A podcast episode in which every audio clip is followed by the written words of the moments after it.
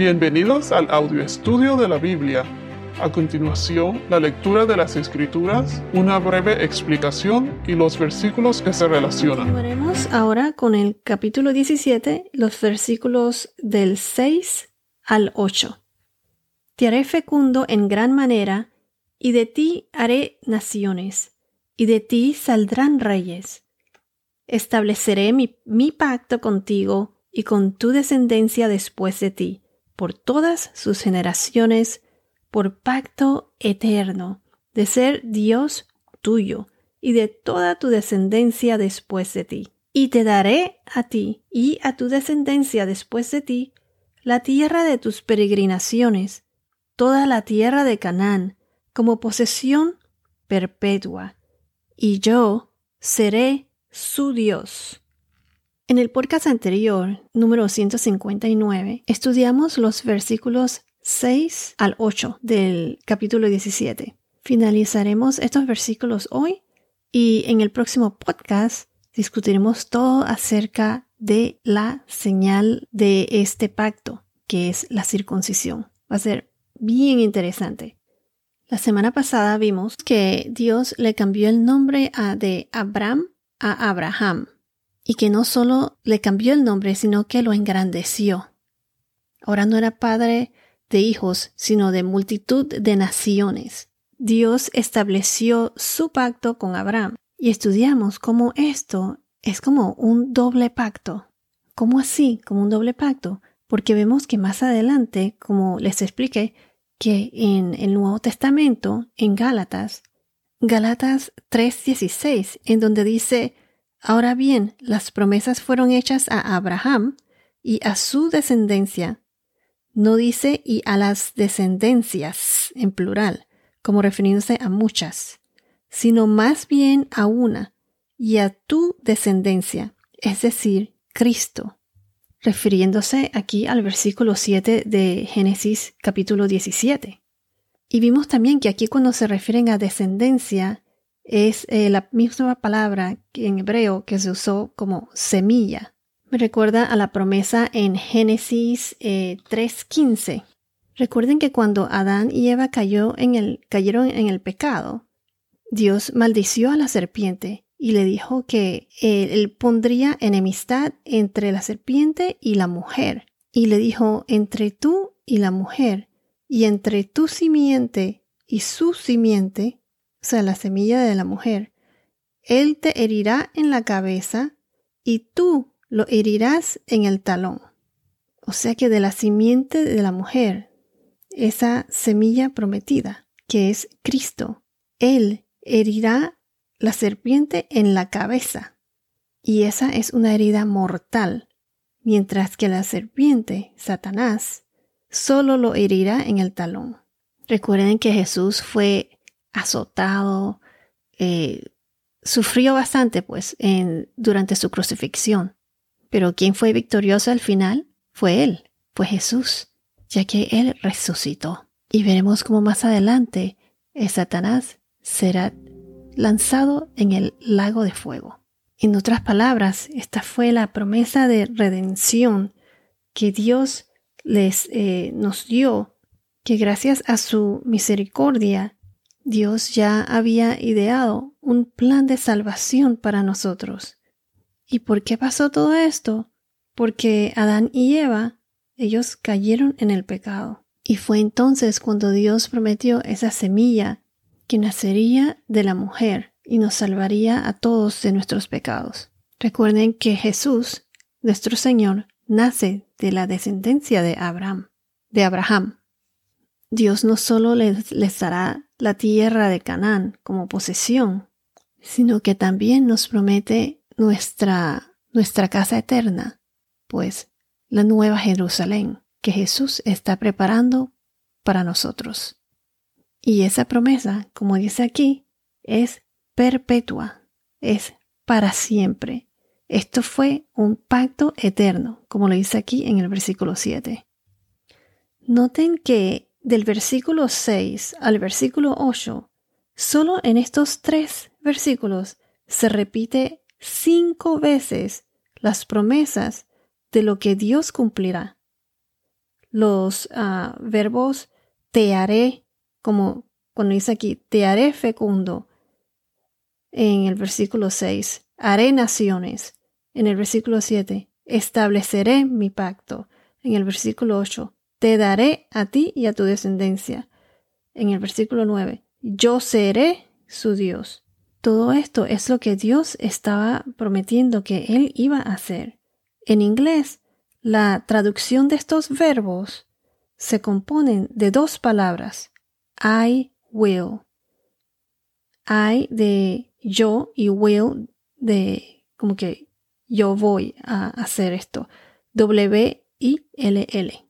Entonces, como se dice eh, en la traducción de inglés, dice que hay cinco I wills en inglés. Lo que quiero decir es que aquí en español se enfatiza cinco veces esto.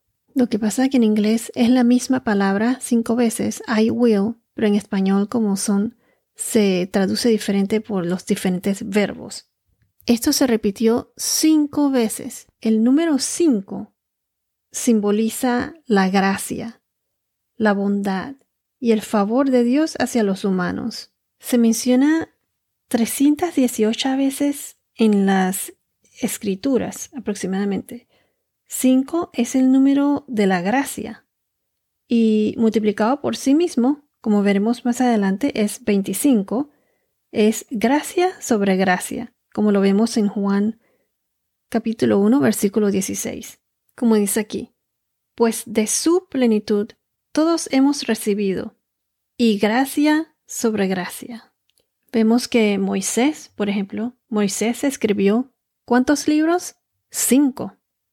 Los diez mandamientos contienen dos conjuntos de cinco mandamientos. Por ejemplo, los primeros cinco mandamientos están relacionados con nuestro trato y relación con Dios. Y el resto, los otros cinco, se refieren a nuestra relación con los demás, con los otros seres humanos, con nuestro prójimo. Y así vemos muchos ejemplos más en la Biblia. Qué curioso esto, ¿no? Entonces, em, en estos versículos, en el versículo 7 y 8, donde dice que esto es por pacto eterno, eh, perpetuo, como lo mencioné antes, esto todavía está vigente. Y no solo eso, sino que esto es para siempre, o sea, es un pacto eterno y que todavía, todavía sigue vigente porque es eterno porque nosotros algún día seremos herederos del nuevo reino, nosotros los creyentes. Nuestra casa no es esta, esta es nuestra casa temporal, esta tierra, el mundo de hoy en que vivimos. En Génesis capítulo 15, versículo 18, fue cuando el Señor hizo un pacto con Abraham y le dijo que a tu descendencia he dado esta tierra, desde el río Egipto hasta el río Grande, el río Éufrates, y así sucesivamente.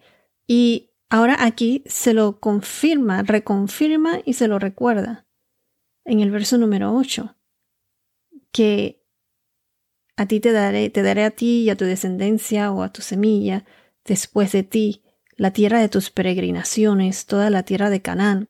Pero ¿qué más dice aquí? Como posesión perpetua. Veremos más adelante en Génesis capítulo 17, versículo 19, en este mismo capítulo, que Dios le dice a Abraham que Sarai tendrá un hijo. Y recuerden que Sarai era infértil, no podía tener hijos y encima de eso era de mayor edad. Y, y él le dijo a ella que le, que le pondría por nombre Isaac. Y ese pacto también lo establecería con Isaac. Y ese pacto también era, como él dijo, perpetuo, eterno, para su descendencia después de él. Y vamos a ver que más adelante Dios se le aparece a Isaac, el hijo de Sara y Abraham, en Génesis capítulo 26, versículo 24. Y se los voy a leer. Le dice así, versículo 24. Yo soy el Dios de tu padre Abraham. No temas, porque yo Estoy contigo y te bendeciré y multiplicaré tu descendencia por amor de mi siervo Abraham. Entonces, este pacto no solo es perpetuo y para siempre, sino que también continúa con su descendencia, con Isaac, el hijo prometido de Sarai, que más tarde vamos a ver también que el nombre de Sarai es cambiado por Sara. Noten otra cosa, que en este capítulo Dios le habla a Abraham. ¿Cuántas veces? Cinco veces Dios se dirige a Abraham.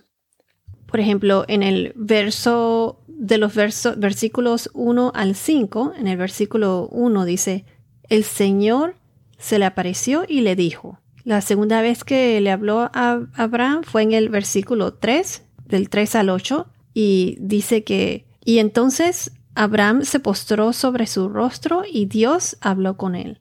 La tercera vez fue en el versículo 9, del versículo 9 al 14.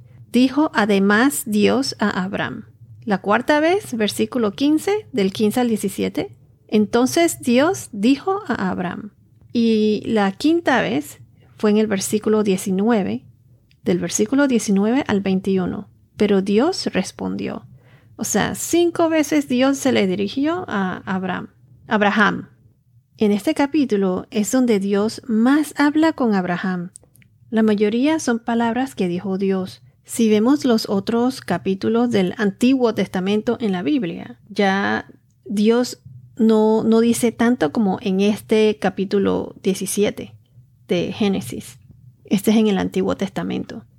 Y la razón por la que mencioné que cinco veces es cuando, eh, cuando Dios menciona los I wills, que haré esto, haré lo otro, de los versículos 6 al versículo 8.